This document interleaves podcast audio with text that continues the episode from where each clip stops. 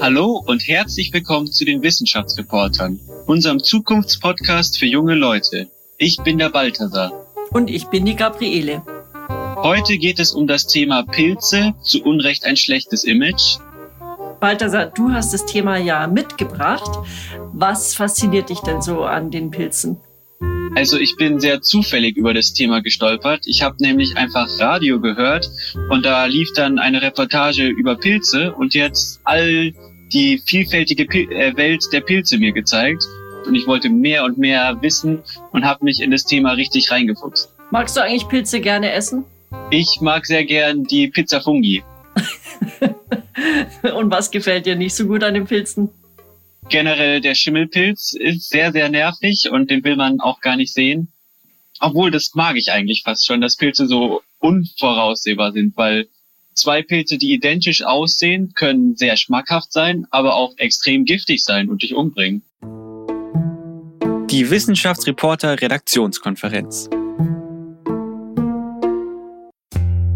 In unserer Gesellschaft haben ja Pilze generell erstmal einen schlechten Ruf. Es gibt ja den Schimmelpilz oder den Fußpilz. Generell Pilze, mit denen man nicht viel zu tun haben will und die einen eigentlich immer erstmal nerven. Kennt ihr denn positive Beispiele für Pilze? Ich meine, bei uns auf der Welt, die Forschenden sind sich nicht ganz sicher, gibt es zwischen 1 Million und 6 Millionen verschiedene Pilzarten. Da muss es doch auch gute oder Vorteile von Pilzen geben. Bei mir ist ganz klar irgendwie so das Erste, was mir in den Sinn kommt, lecker essen. Ich gehe gerne so mit meiner Familie einfach in den Wald und ähm, wir sammeln Pilze. Also und ich koche sehr gerne mit Pilzen, ähm, weil ich finde, man kann damit irgendwie so fleischartige Sachen ganz interessant nachmachen. Also zum Beispiel an Weihnachten gab es bei mir eine vegane Gänsekeule ähm, und die war aus Austernpilzen. Der Großteil des Pilzes ist ja dieses äh, Mizellengeflecht, das unter der Erde ist. Und da sind die Pilze dann viel größer und ähneln sich aber auch sehr viel mehr. Warum gibt es eigentlich so viele? Caroline hat gesagt, über eine Million. Das ist ja ein Riesenreich. Ich meine, in Bio habe ich eigentlich nur gelernt, dass Pilze weder zu den Pflanzen noch zu den Tieren zählen. Und es war dann schon eine richtig krasse Erkenntnis, aber mehr habe ich dann noch nicht gelernt. Aber hier auf der Recherche für den Podcast haben wir noch entdeckt, dass Pilze eigentlich richtig krasse Anwendungen haben, wo man vielleicht nicht direkt dran denkt. Zum Beispiel auch in der Medizin. Also man kennt Pilze auch als Drogen zum Beispiel oder bestimmte Pilze. Aber ich würde euch auf keinen Fall empfehlen, irgendwelche Pilze im Wald zu essen. Zu den Drogen, weißt du da mehr, Leonie? Kennst du jemanden, der die schon mal genommen hat? Oder wie wirken die Pilze überhaupt? Ja, also das Klassische ist, dass sie auch halluzinogen wirken und berauschend. Aber das wäre auch ein gutes Thema für einen Beitrag, finde ich.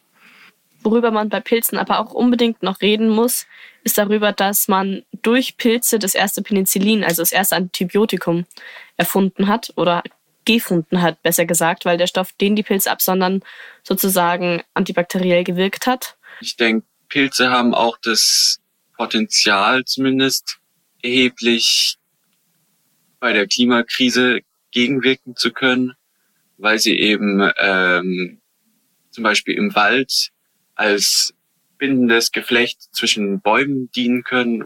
Was ich in Sachen Anwendung bei Pilzen noch super spannend finde, ist, dass es ähm, dass sie auch als Baustoff in Zukunft verwendet werden können, ähm, indem sie ähm, vor allem nachhaltige Baustoffe wie zum Beispiel Holz oder so verbinden. Also die wirken sozusagen als Kleber. Und zwar wachsen da praktisch einfach zwei von diesen ähm, Pilzgeflechten ineinander. Und das ist eben das Besondere. Pilze wachsen nicht wie andere Pflanzen oder so übereinander oder untereinander oder nebeneinander, sondern die wachsen so ineinander und bilden dadurch ein ganz, ganz, ganz festes Netz. Und ähm, da gibt es zum Beispiel Baustoffe, sogenannte Pilzziegel oder so, die sind wirklich fast schon so hart ähm, wie, wie die herkömmlichen Ziegel. Aber das gilt ja nicht nur für den Bausektor, sondern auch für andere Verbundsmaterialien, wo man normalerweise Plastik oder so verwenden würde. Die können sich inzwischen auch durch Pilze ähm, herstellen lassen. und sind dann biologisch abbaubar, was ja auch ein Riesenvorteil wäre, wenn man nicht immer die Plastiktüte nutzen müsste. Ich könnte mir natürlich vorstellen, dass das dann, wenn man dann so Riesenplantagen macht, ein bisschen die gleiche Wirkung äh, wie dann mit dem Palmöl im Regenwald hätte. Man braucht ja den Platz und natürlich auch den Boden, der dafür nährhaft ist und dass man dann nicht wieder quasi in zweites Palmöl-Debakel äh, reinkommt, dass man dann quasi den ganzen Regenwald jetzt nicht für Palmöl, sondern für zum Beispiel Pilzplantagen äh, abfackeln würde oder so. Also ich denke, da muss man sich vorher eine gute Lösung überlegen, wie man das dann quasi dem entgegenwirkt. Also das, ähm, das Tolle ist, dass sozusagen Pilze auch auf Abfallprodukten wie zum Beispiel Kaffeesatz, Stroh oder Buchenspänen wachsen, wachsen können und da auch gezüchtet werden können. Das heißt, sie brauchen keinen nährstoffreichen Humus oder sowas, ähm, sondern eben können auch noch ressourcensparender dann eben auch gezüchtet werden. Die Frage, ob es auch negative Folgen gibt, wenn wir jetzt Pilzplantagen wirklich züchten oder Pilzplantagen anlegen würden, das wäre genau eine Frage an die Expertin oder an den Experten. Ist es ein zukunftsträchtiger Rohstoff? Ist ja, wäre ja gut, also natürlich in der Bauwirtschaft. Und gibt es Folgen, die wir gar noch nicht überblicken können?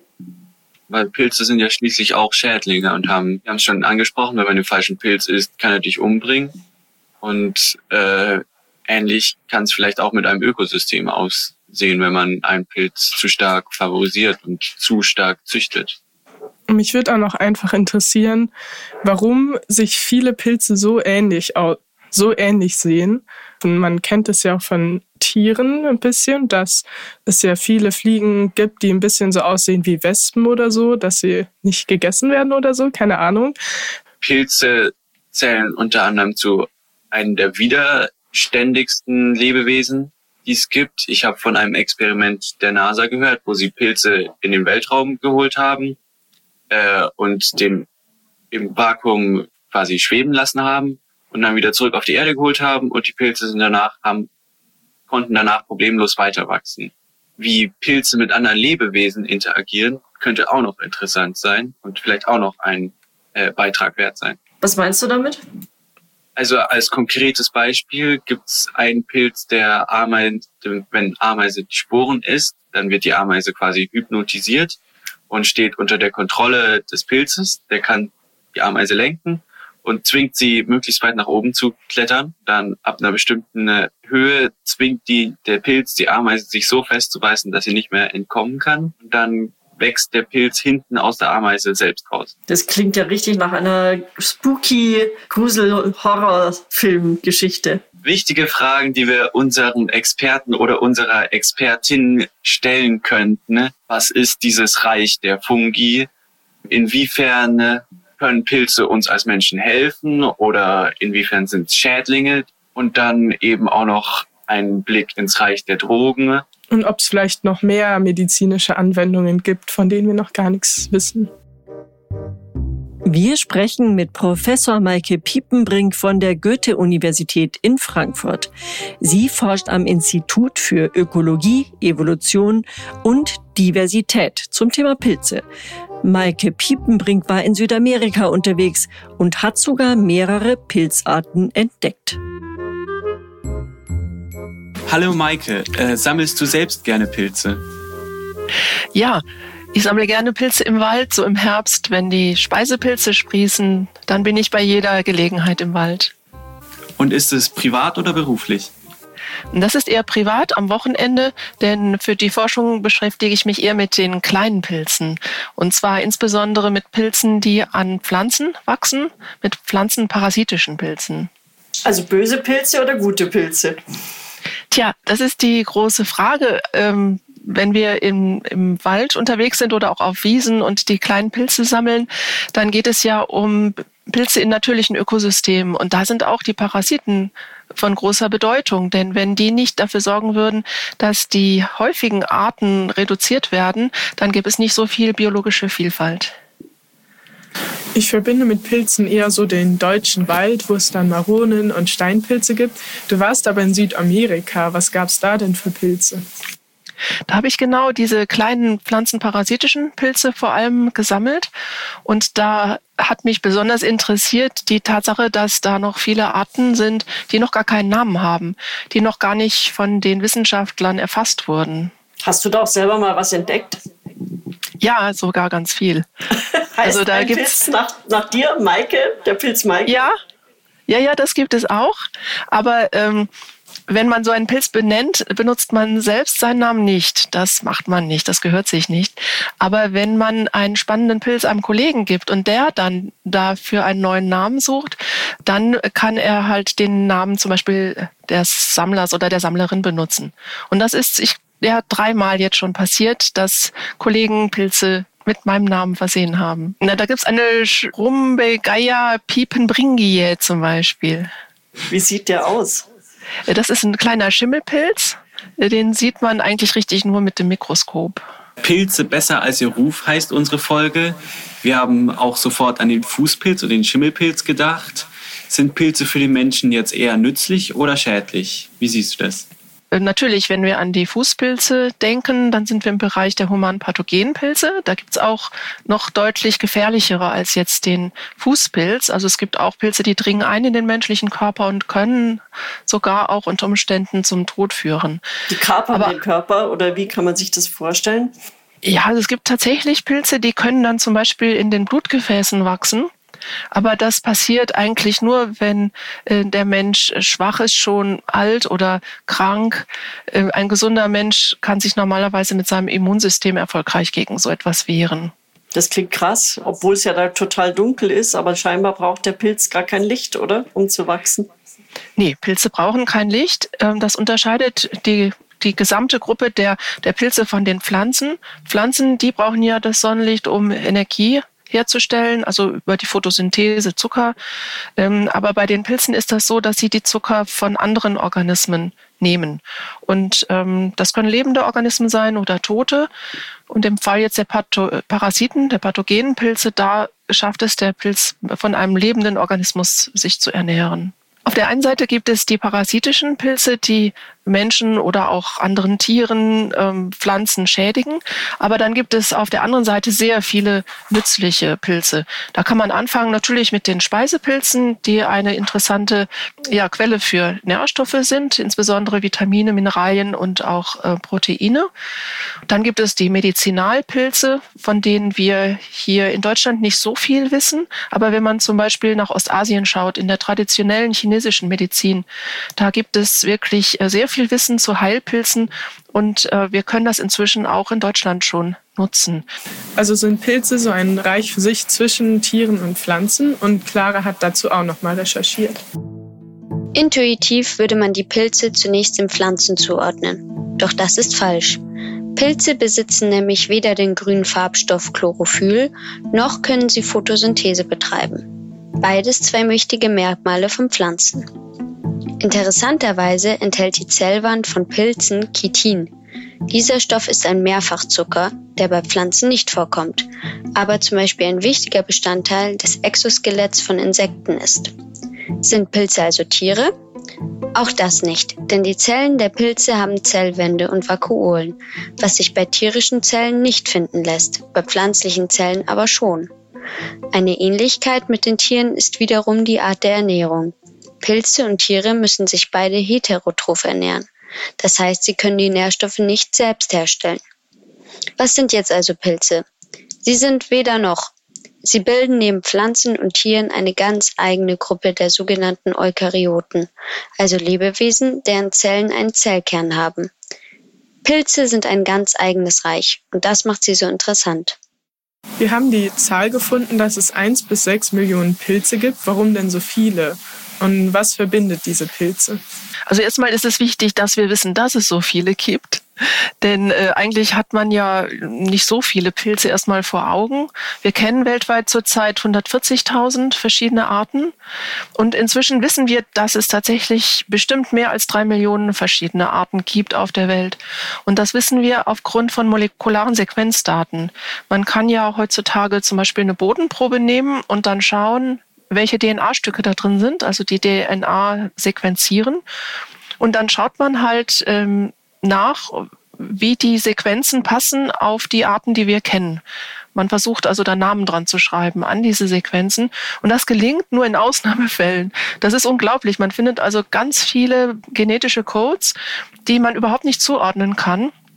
Und darüber wissen wir jetzt, dass es sehr, sehr viele Pilze gibt im Boden, aber auch in totem Holz, in, in anderen Lebewesen, die noch keinen Namen haben, die noch nicht in unseren Datenbanken hinterlegt sind.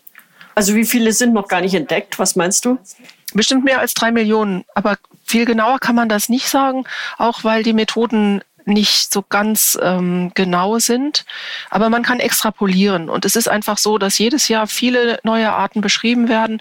Und gerade wenn wir in den Tropen unterwegs sind, dann ist es sehr schwer, erst einmal die Arten zu bestimmen. Und äh, wenn das dann nicht funktioniert, wenn wir keinen Namen finden für die Pilze, die wir äh, da gesammelt haben, dann ähm, bekommen wir eben den Eindruck, dass es sich um neue Arten handelt und dass sie noch einen neuen Namen dann auch brauchen. Woher wissen wir dann überhaupt, dass das ein Pilz ist? Sehen die alle gleich aus? Das ist tatsächlich gar nicht so einfach. Manchmal finden wir ähm, im Wald, gerade auch in den Tropen, äh, Strukturen, wo wir erstmal gar nicht wissen, ist das jetzt ein Pilz, vielleicht auch eine Struktur von Insekten oder von Pflanzen. Da gibt es tatsächlich ziemlich viel Verwirrung. Heute dienen uns vor allem dann die Sequenzdaten, um sicher zu gehen, aber man muss gar nicht so kompliziert forschen. Man kann auch einfach erstmal den Pilz, also das, was man denkt, könnte ein, dass es ein Pilz sein könnte, man kann es auch erstmal unter das Mikroskop legen. Und wenn man dann zum Beispiel Hyphen entdeckt, äh, dann spricht das für einen Pilz. Hyphen, was, was ist das genau? Hyphen, das sind mikroskopisch feine Fäden. Das ist die, die Grundstruktur der, der großen Vielzahl der Pilze. Und das sind mikroskopisch feine Strukturen, die wir mit dem Mikroskop anschauen. Daraus sind die Pilze aufgebaut, aus diesen Hyphen. Genau. Also wenn wir so, so einen Fruchtkörper haben im Wald und mit dem Mikroskop anschauen, dann entdecken wir da ein Flechtwerk von, von Pilzhyphen, die das Fleisch sozusagen des Pilzes ausmachen. Ist das quasi das allverbindende Element zwischen den ganzen verschiedenen Pilzen, Pilzarten, dass sie Hyphen haben? Das ist eine ganz wichtige Grundstruktur. Es gibt aber noch eine weitere und das sind die Hefezellen. Also auch Hefezellen können von Pilzen gebildet werden. Aber wenn Hyphen vorhanden sind, dann ähm, handelt es sich um Pilze, wenn es nicht gerade Fadenbakterien sind. Die Fäden von Bakterien, die sind sehr viel feiner als die von Pilzen. Und mit etwas Erfahrung kann man die auch unterscheiden. Sind es jetzt Pflanzen oder sind es Tiere oder sowas dazwischen? Nein, die Pilze sind weder Tiere noch Pflanzen. Und wenn wir in die Evolution schauen, dann finden wir einen gemeinsamen Vorfahren von Pilzen und Tieren. Das war ungefähr vor einer Milliarde Jahre ein, ein Einzeller, der wahrscheinlich auch eine Geißel hatte. Und dann gab es eine Linie hin zu den Tieren und eine Linie hin jetzt zu den Pilzen. Wir haben uns noch gefragt, wofür wir Pilze überhaupt brauchen können. Xenia hat erstmal recherchiert, wie Pilze zum Beispiel auch als Baustoff eingesetzt werden können. Wenn man an Baumaterialien denkt, denkt man wahrscheinlich an traditionelle Baustoffe wie Holz oder Stein. Aber es gibt mittlerweile einige Forscher, die an Pilzen als Alternative forschen. Pilze haben einen entscheidenden Vorteil. Sie benötigen als Nährmedium nur Bioabfall wie zum Beispiel Kaffeesatz. Wenn der Pilz gewachsen ist, wird das Myzel, so nennt man das Wurzelwerk des Pilzes, entnommen und zerbröselt. Danach wird es in die gewünschte Form gepresst. Schließlich wird es noch verhärtet und zum Schluss im Ofen getrocknet. Durch die Prozedur wird der Pilz abgetötet, weswegen keine Gefahr besteht, dass der Pilz in dem Rohstoff weiter wächst. Pilze werden als Isolierung oder auch als Baustein eingesetzt. Je nachdem, wie sie gezüchtet werden, können sie Styropor oder Sperrholz ersetzen. Momentan ist der Pilzbaustoff durch Insekten und Feuchtigkeit noch angreifbar. Aber die Forschung geht weiter und es wurden schon einige große Schritte gemacht. Maike, kann man sich denn bald ein Pilzhaus bauen? Das kann man schon jetzt. Ich habe auch schon eins gesehen. Ja, dafür muss man halt ähm, so Art ja, Bausteine aus Pilzmaterialien vorbereiten und die kann man dann aufeinander stapeln und ja, von mir aus auch Pilzplatten oben drauflegen, dann hat man ein Pilzhaus. Wie stabil ist denn das? Äh, das kann erstaunlich stabil werden, vor allem ähm, wenn der Pilz da noch lebt, dann kann der tatsächlich auch die einzelnen Baustücke miteinander verbinden. Das ist, wäre so ein Natur, Naturmaterial, das man verwenden könnte für die ja sehr energieaufwendige und klimaschädliche Bauindustrie. Also erstmal klingt das sehr interessant, aber es gibt da so ein paar Pferdefüße und ähm, gerade wenn der Pilz noch lebt, heißt das natürlich auch, dass er ja, lebt und vergeht. Also das ist dann eine Konstruktion, die nicht allzu lange halten wird. Ähm, vor allem darf das nicht feucht werden.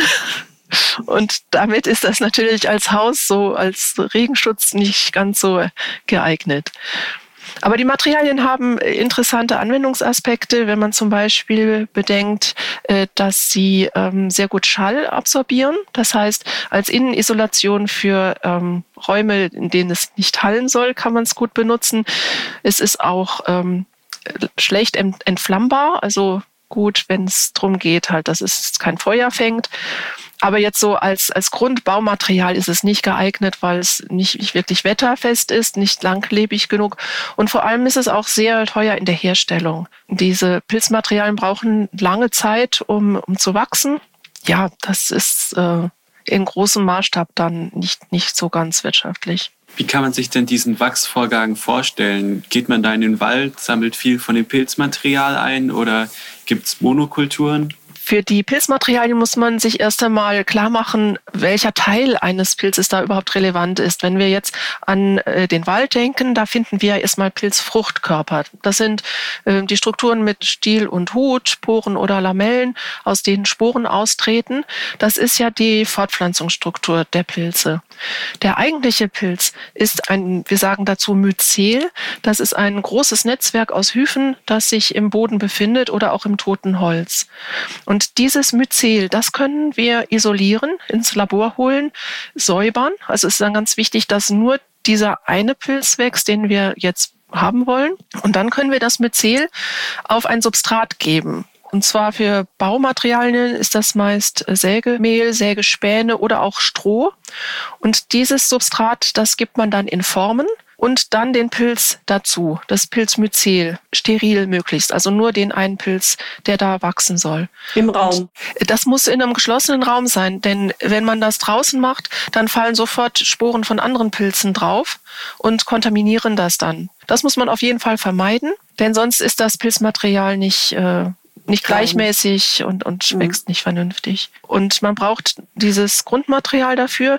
Das allerdings ist durchaus verfügbar. Ähm, das können Ernteabfälle sein, die man dafür benutzt. Das ist also auch, ja, sinnvoll ökologisch. Aber es dauert halt relativ lang und es ist relativ teuer. Pilze haben ja schon einmal die Welt revolutioniert, nämlich als das Penicillin entdeckt wurde. Caro hat dazu recherchiert. Im Jahr 1928 entwickelte Alexander Fleming das Penicillin. Ein Meilenstein in der Geschichte der Medizin. Er bekam dafür sogar den Nobelpreis. Aber eigentlich war es eher Zufall und Schlamperei. Vor seinem Urlaub hatte Fleming eine Petrischale liegen lassen, in der noch Bakterien drinnen waren. Und als er dann aus dem Urlaub zurückkam, hatte sich in dieser Petrischale auch noch ein Schimmelpilz angesammelt. Das Spannende war jedoch, dass der Pilz eine Substanz abgesondert hat, die die Bakterien getötet hat. Diese Substanz nennt Fleming Penicillin und das stellte damit das erste Antibiotikum dar. Dieser Fund war wirklich wichtig, vor allem im Zweiten Weltkrieg. Dadurch konnten beispielsweise viele Amputationen verhindert werden, wenn Wundbrand ausgebrochen war. Aber auch andere Krankheiten wie bakterielle Lungenentzündungen, Scharlach, Syphilis und Wundstarkrampf konnten teilweise komplett ausgerottet werden.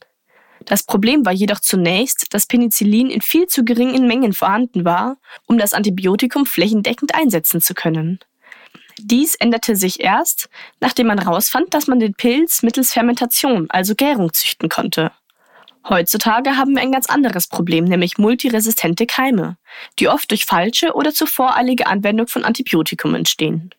Diese Bakterien reagieren nicht mehr auf die normalen Antibiotika, weswegen wir ständig auf der Suche sind nach neuen Antibiotika.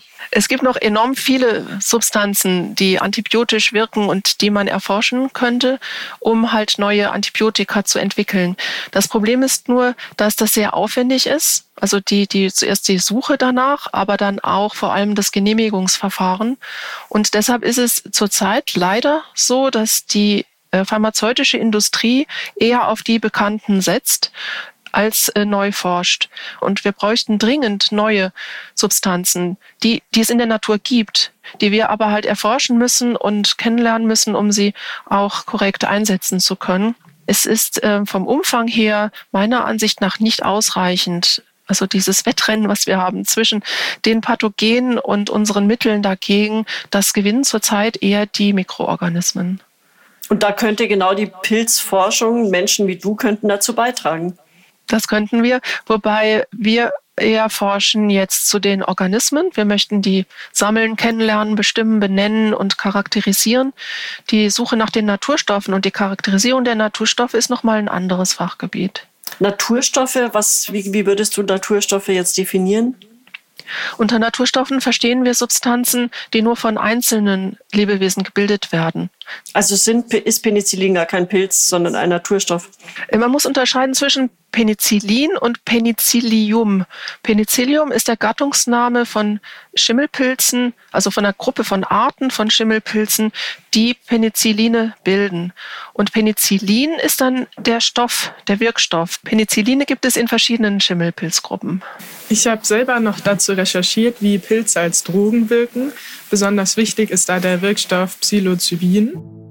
Die häufigste Pilzdroge ist Psilocybin. Dieser Stoff kommt weltweit in sogenannten Psilocyben-Arten vor. Psilocybin hat eine LSD-artige Wirkung, nur deutlich schwächer. Es wird gerade viel erforscht, wie einmalige Pilztrips bei der Behandlung von psychischen Erkrankungen helfen können. Die ersten Studien zeigen einen sehr großen Erfolg bei bisher behandlungsresistenten depressiven Menschen. Der Trip verändert nämlich nachhaltig die Gehirnstruktur und ermöglicht vielen Patienten einen besseren Zugriff zu ihren Emotionen. Besonders ist auch, dass es eine vergleichsweise harmlose Droge ist, wenn sie richtig konsumiert wird. Die Gefahren sind nämlich hauptsächlich Horrortrips und Verwechslung mit anderen Pilzen. Man sollte trotzdem auf keinen Fall Selbstversuche oder Selbstbehandlungen starten. Sehr wichtig ist nämlich die Vorbereitung, das Umfeld und auch dann der Umgang mit dem Trip. Psilocybin hat auch in vielen Kulturen irgendwo einen Wert, zum Beispiel auch bei Schamanen und so weiter. Hast du schon irgendwelche Erfahrungen mit Psilocybin? Ich persönlich habe das noch nicht ausprobiert. Ich habe allerdings die Pilze entdeckt, die Psilocybin enthalten. Ich war ja in Mittelamerika unterwegs und da wachsen an Kuhfladen Psilocybe-Arten. Das sind erstmal normale Pilze mit Stiel, Hut und Lamellen. Die haben aber dann so ein, ein violett gefärbtes Sporenpulver. Daran kann man Psilocybe-Arten erkennen. Ich habe es nicht selber ausprobiert, was das für einen Effekt haben kann, weil es schon ziemlich gefährlich ist. Man weiß nicht so genau, wie der eigene Körper darauf reagiert. Aber ich habe einen Mitarbeiter in, auf Kuba, der hat das mal ausprobiert mit seinem Freund im Gelände, nur ganz, ganz wenig.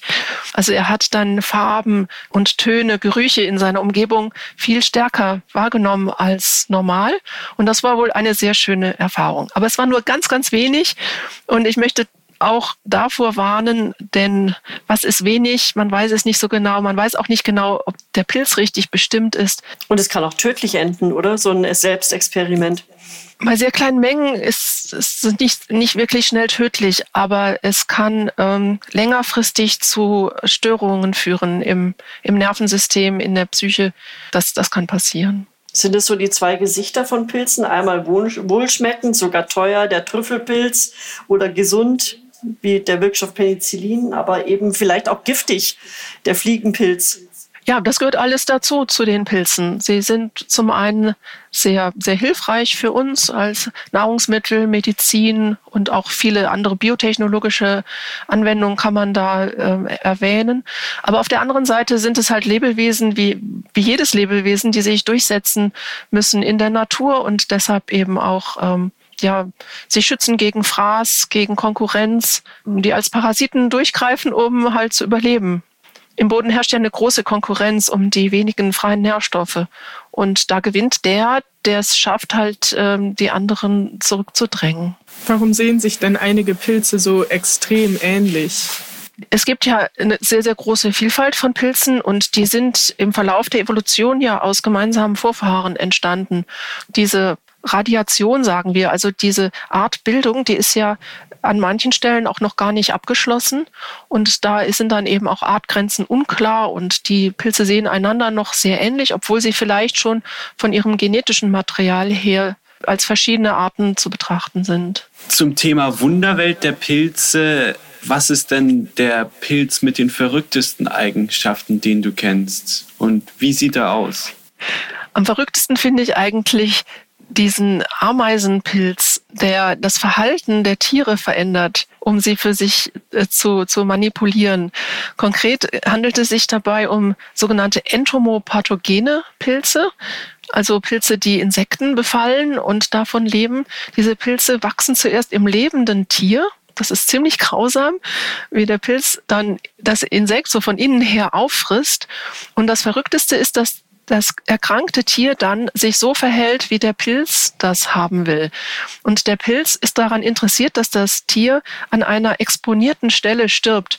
Das kann äh, ein Blatt sein, das oben am Baum hängt oder auch ein, Stängel, Blüten. Und da krabbelt also das kranke Tier hoch, verbeißt sich dann, um sich zu befestigen und dann stirbt zum Beispiel die Ameise. Danach wächst dann der Pilz heraus und bildet seine Sporen und die Sporen sind dann richtig gut ähm, exponiert dem, dem Wind, sodass der Wind die Sporen mitnimmt und den Pilz verbreitet. Das ist wirklich unglaublich, diese, ja, diese Manipulation und wir sind auch noch weit davon entfernt zu verstehen, wie das funktioniert. Klingt nach dem Krimi. Die Menschen haben da schon auch dran gedacht, wenn wir zum Beispiel an Harry Potter denken, ne, der Imperiusfluch, das ist ja eigentlich nichts anderes. Und, und das, was wir als Zombie bezeichnen, ne, jemand, der fremd manipuliert ist. Ich habe von einem Experiment der NASA gehört, wo sie Pilze ins Vakuum vom Weltraum geholt haben und dann wieder zurück auf die Erde. Und der Pilz konnte einfach weiter wachsen. Warum sind Pilze so widerstandsfähig? Weiß man das? Pilze brauchen für ihr Wachstum ja geeignete Temperaturen und vor allem Feuchtigkeit. Und ähm, wenn die Umweltbedingungen nicht stimmen, dann bilden sie Dauerstadien. Und diese Dauerstadien können sehr langlebig sein, sehr gut geschützt durch dicke Wände, auch durch Pigmente, also schwarz vor allem. Schwarze äh, Farbstoffe werden dann eingelagert, das sind die Melanine. Die schützen dann den, ähm, die lebende Zelle und sorgen dafür, dass der Pilz sehr lange überleben kann. Aber es ist trotzdem erstaunlich, wie viel Unentdecktes und Unerforschtes es noch gibt und wie viel ich jetzt auch allein dazugelernt habe. Also wie wenig so die Allgemeinheit auch über Pilze weiß. Es ist auch noch ganz wichtig, sich klarzumachen, wie unverzichtbar Pilze sind für die Ökosysteme. Und da spielen tatsächlich die Pilze, die die Baumaterialien bilden, eine ganz wichtige Rolle. Denn wenn die das Substrat durchwachsen, also das Stroh oder die Sägespäne, dann bauen sie das ab. Dann verdauen sie das und ziehen die Nährstoffe daraus und setzen Mineralien und schließlich auch dann Nährstoffe selbst frei. Und das bedeutet im Wald, dass die Pilze zuständig sind für das Recyceln von organischen Abfällen. Und das ist super wichtig, weil sich das Material sonst ansammeln würde im Wald. Der Wald würde an seinen eigenen Abfällen ersticken, wenn es nicht die holzabbauenden Pilze gäbe. Umweltschützerpilz, kann man so sagen, oder? Ja, oder Müllabfuhrpilz. Ne? Vielen Dank, Maike, dass du bei uns warst. Also was ich tatsächlich am witzigsten fand, war, dass Maike erzählt hat, dass es, glaube ich, drei Pilzarten gibt, die nach ihr benannt wurden. Dass es einfach so viele Pilzarten gibt, dass jemand, der dazu forscht, einfach gleich dreimal in den Namen erwähnt wird. Das ist schon faszinierend vielleicht auch so ein gutes Zukunftsfeld, wenn man sich verewigen möchte. da gibt es noch viel ja. zu forschen, oder? ich muss sagen, mich hat es ein bisschen verstört, als sie erzählt hat, dass es so einen Pilz gibt, der auch so in den Blutgefäßen wachsen kann. Vor allem, wenn man erfährt, dass so halluzinogene Pilze nicht, nicht so gefährlich sind und man nicht dran sterben kann. Aber dass es dann einfach Pilze gibt, die in Blutgefäßen wachsen. Also das ist schon irgendwie, ja, hat ein bisschen das Weltbild zerstört, finde ich. Ja, ich finde es auch super spannend, dass zum Beispiel das erste Antibiotikum ja durch Zufall oder durch Unordnung entdeckt wurde. Weil man sagt ja, man muss Ordnung haben, aber anscheinend ist es doch nicht so schlimm, wenn man ab und zu ein bisschen unordentlicher ist.